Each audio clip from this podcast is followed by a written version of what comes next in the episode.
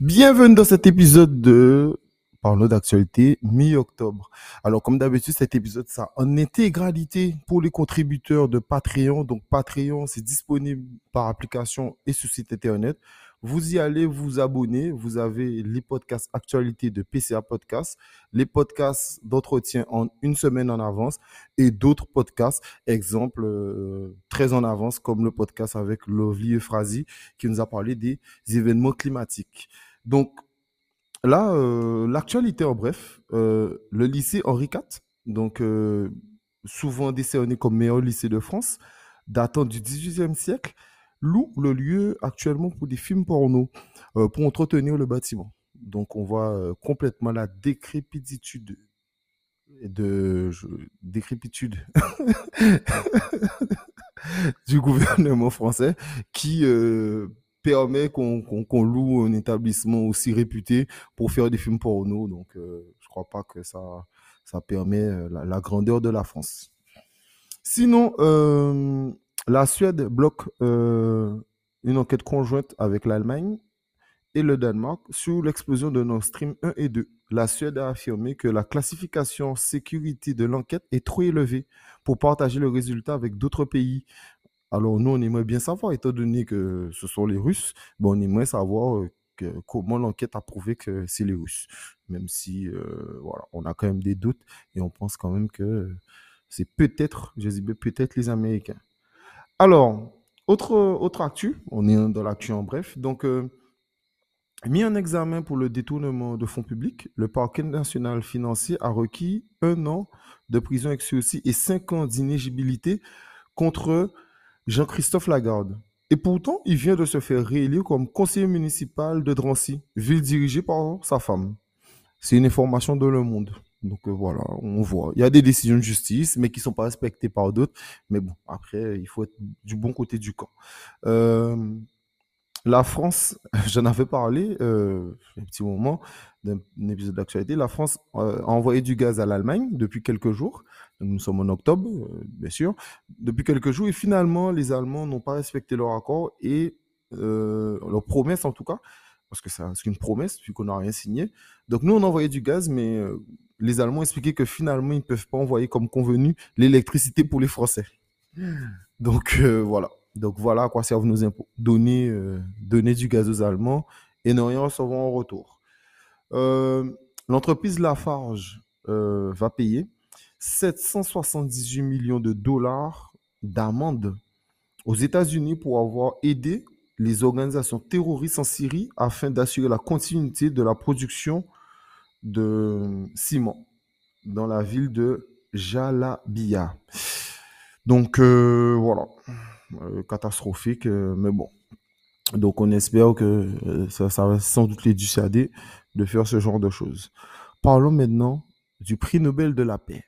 C'est à Vladimir Poutine que c'est une nouvelle claque pour Vladimir Poutine, Pierre Gentillet. Ah, je suis sûr qu'il s'en remettra pas effectivement de cette claque absolument terrible du prix Nobel de la paix décerné à effectivement un Biélorusse, un Russe et, un Ukrainien, c'est ça deux euh, ONG, oui. Bah, deux ONG.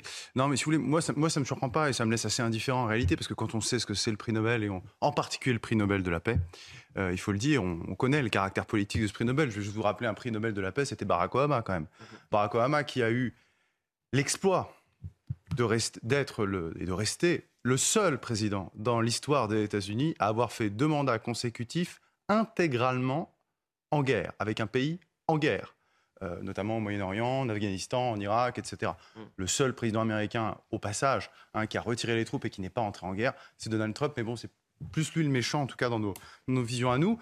Euh, si on voulait faire un petit peu, euh, enfin, ces gens, moi, je ne juge pas la valeur individuelle de ces gens. ces gens mettent en jeu leur vie. ce sont des gens courageux. C'est pas ça ce que je juge, si je puis me permettre de juger. c'est plus le caractère politique et le deux poids deux mesures. Vous voyez, par exemple, je pense qu'on aurait pu aussi très bien attribuer le prix Nobel de la paix euh, à Julian Assange.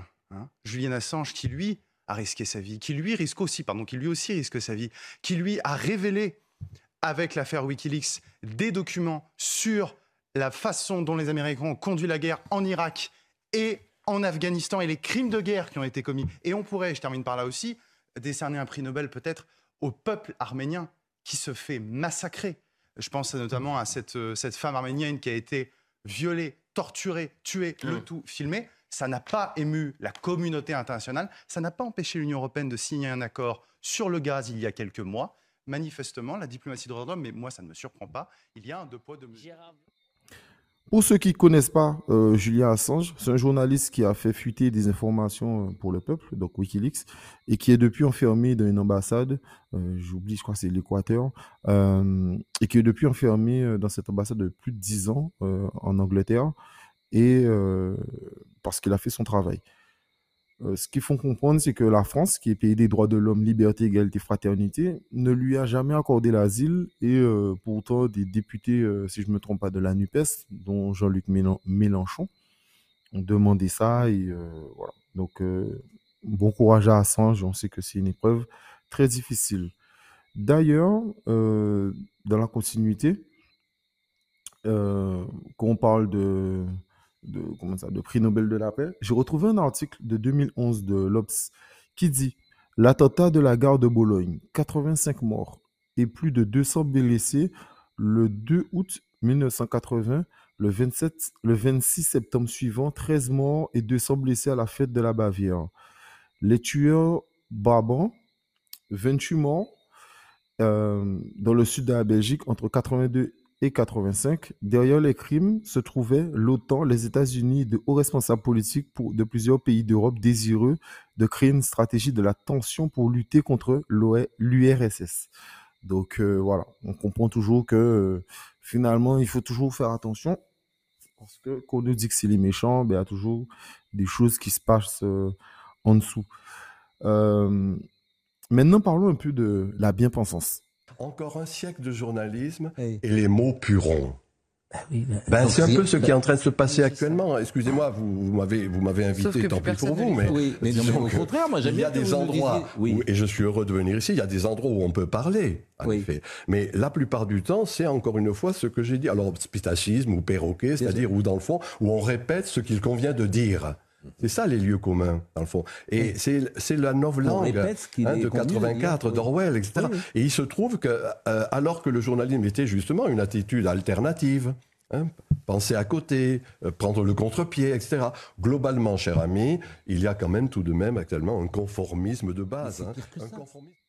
Cela me fait penser à mon épisode de consigne de vote où j'explique qu'il faut euh, voter selon vous et ne pas écouter les gens car nous aimons, car généralement je trouve que les gens ont trop, trop ils, aiment trop infantiliser la population sur ce qu'elle doit penser, ce qu'elle doit dire, etc. Donc j'ai trouvé l'intervention de ce monsieur juste et moi comme je dis, soyez libre de vous informer et même quand je donne des informations, n'hésitez pas à aller vérifier aussi cette information.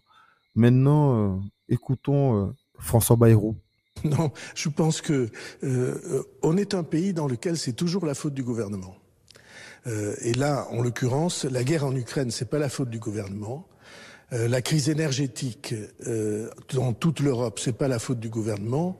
Et la crise climatique, on peut pas dire que ce soit uniquement la faute du gouvernement. Euh, on est dans ce dans ce dans ce moment euh, où l'inflation inquiète toutes les familles et donc je pense qu'on ne peut pas uniquement pointer du doigt les gouvernants parce que euh, évidemment c'est toujours leur faute. Mais parfois, on a euh, aussi le droit de réfléchir comme si nous étions nous-mêmes euh, responsables de notre de notre propre de notre propre vie. Alors, très intéressant, parce qu'il a raison. hein. Euh, c'est c'est pas la faute du gouvernement s'il y a autant de choses. Déjà, c'est la faute de, du peuple, de nous. Euh, on a mis euh, ces mêmes personnes pendant des années. Ça fait des années que ces gens-là sont au pouvoir. Je l'avais déjà expliqué, exemple pour l'affaire McKinsey, que Sarkozy est dans l'entourage du gouvernement depuis, pas Sarkozy, Macron et avec Sarkozy, était, avec Sarkozy, et ensuite il était ministre de l'économie de Hollande, puis devenu président une fois, deux fois. Donc on se rend compte que finalement il est là depuis quatre mandats. Pareil pour Castex qui était Premier ministre à l'époque.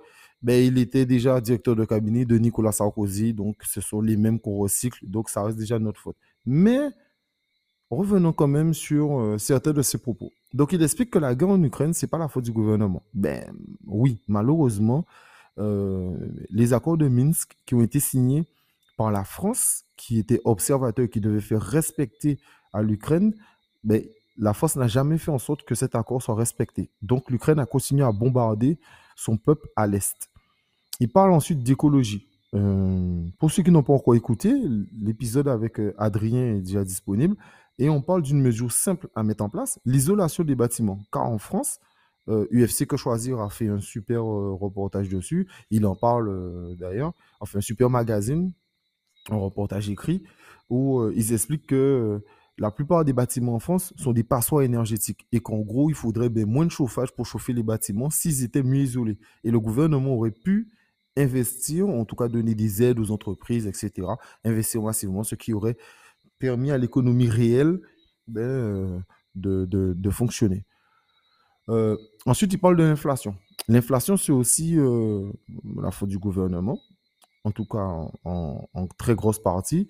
Pourquoi? Parce que je, vais essayer un jour de faire un épisode spécifique sur ça, si ça vous intéresse, euh, pour expliquer l'inflation et comment ça se passe. Mais grosso modo, depuis 70, la Banque de France ne peut plus emprunter à la...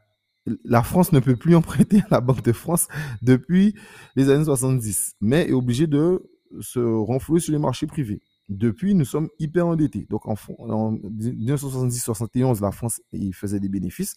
Et depuis, on n'en fait plus. Euh, ce qu'il faut savoir, c'est que les livrets A à l'époque servaient euh, à investir. Exemple, on prenait les livrets A des Français pour investir dans les HLM, etc. C'est ce qui permettait aussi d'avoir une belle rentabilité et euh, à l'État aussi de ne pas forcément s'endetter. Euh, depuis notre entrée en Europe, j'ai expliqué aussi que depuis l'entrée en Europe, chaque Français a perdu, je crois, 35 000 euros de pouvoir d'achat. Donc euh, l'Europe euh, ne nous va pas. Et le fait qu'on soit dans l'Europe, maintenant, c'est la BCE, donc la Banque Centrale Européenne, qui utilise le quantitative easing, en gros la planche à billets, qui imprime énormément de billets basés sur euh. Donc Walou, rien du tout. et contrairement à l'époque où elle était adossée à l'or. D'ailleurs, on voit que c'est ce que les Chinois et les Russes veulent faire actuellement. C'est pour ça qu'ils ont racheté énormément d'or depuis les 10 ans on va dire après 10 ans, entre 8 et 10 ans que les Chinois font ça pour faire une nouvelle monnaie. Je pense, que ça va se faire dans, dans, quelques temps. Euh, toujours, euh, petite actu en bref euh, que j'ai trouvé marrante.